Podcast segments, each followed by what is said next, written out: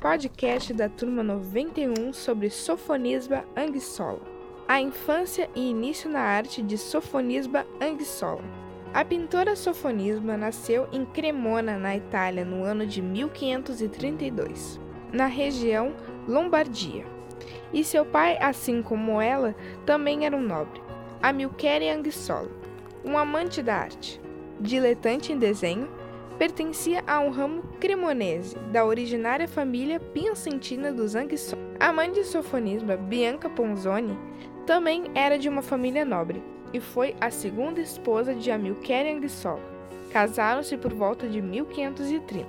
Anguissola estudou pintura durante três anos e demonstrou muito talento. Ela recebeu uma educação boa e completa, que incluiu as belas artes, a sua aprendizagem com pintores locais e estabeleceu um precedente para que as mulheres pudessem ser aceitas como estudantes de arte.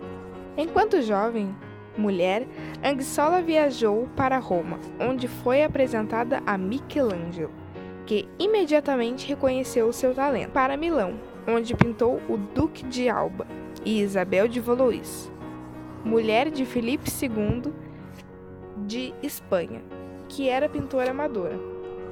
Posteriormente, em 1569, Anguissola foi convidada para ir para Madrid e ser tutora de Isabel com o posto de dama de companhia. Mais tarde, ela se tornou pintora oficial da corte do rei e adaptou o seu estilo às exigências mais formais de retratos oficiais para a corte espanhola. Após a, a morte da rainha, Filipe ajudou a organizar-lhe Após a morte da rainha, Filipe ajudou a organizar um casamento aristocrático. Mudou-se para o parlamento e posteriormente Pisa e Genova, onde continuou a atividade como pintora principal de retratos.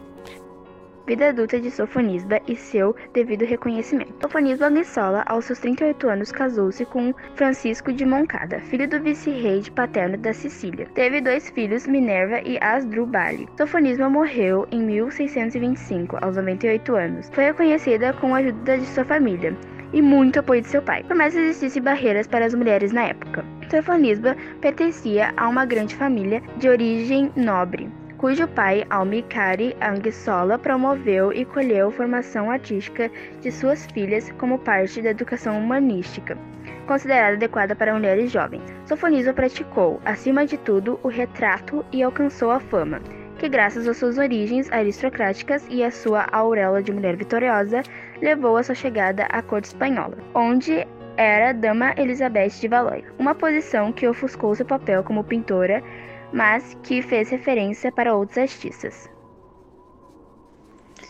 Obras e técnicas de Sofonisba Anguissola. A Partida de Xadrez, uma obra feita no ano de 1555 durante a Renascença italiana, mostra três mulheres mais jovens se divertindo durante uma partida de xadrez, sendo observadas por uma quarta mulher mais velha, que parece ser uma serva pela roupa que a mesma usa que não é tão chamativa como as das outras mulheres. O seu autorretrato, criado no ano de 1554, como o seu próprio nome já diz, é um autorretrato da própria Sofonisba.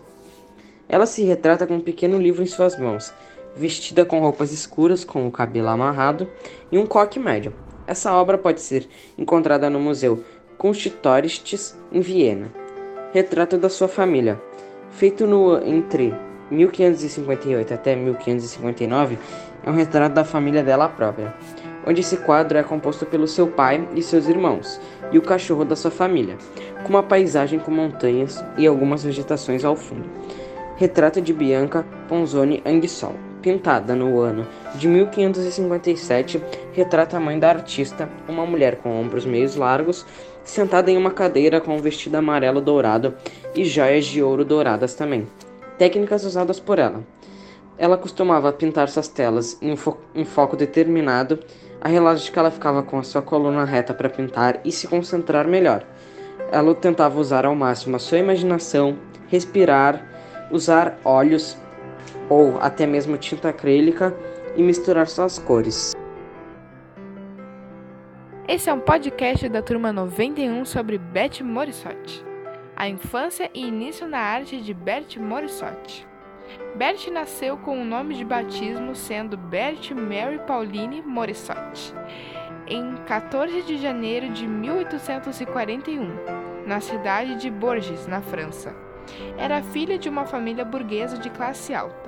O pai, Edmete Bourse Morissotti, era um arquiteto e administrador da região de Cher. A mãe, Mary Josephine Corneli Thomas, era sobrinha neta de Jean Ronaré Frangonorati, um famoso pintor do estilo rococó.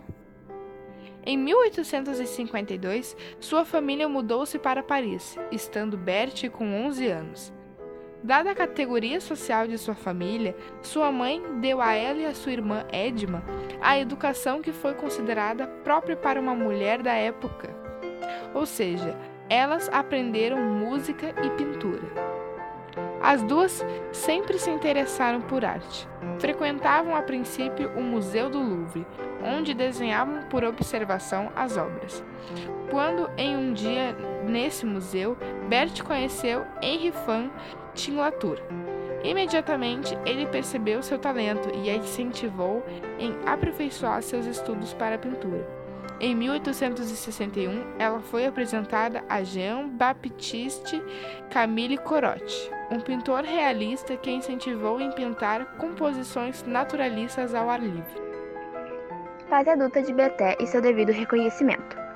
Bertha Marissotti casou-se com um amigo de seu irmão Eugênio Manet.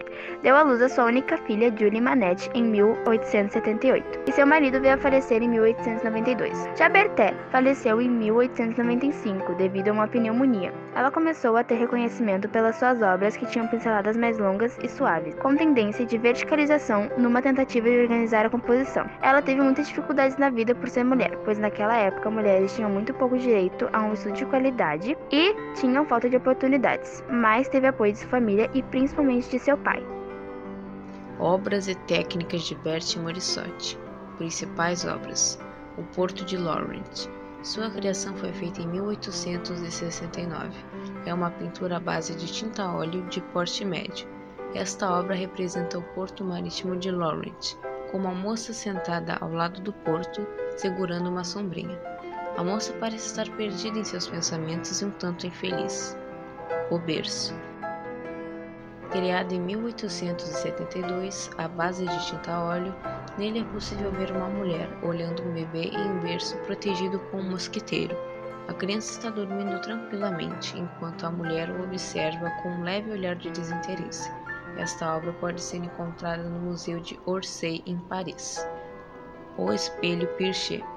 Feito em 1876, Nele mostra um cômodo com cores claras e o chão levemente avermelhado, ao lado de um sofá branco. Há também uma mulher que está com um vestido de tecido delicado e branco, se olhando em um espelho tentando achar uma posição que a deixe mais bonita. Eugênie Manette na Ilha de White. Obra criada em 1875, é representado um homem sentado em uma cadeira, observando, através de uma janela com plantas em pequenos vasos, um jardim com vista para o porto, com mulheres ao fundo observando a paisagem. A pintora oferecia uma visão nova e contemporânea para suas composições artísticas.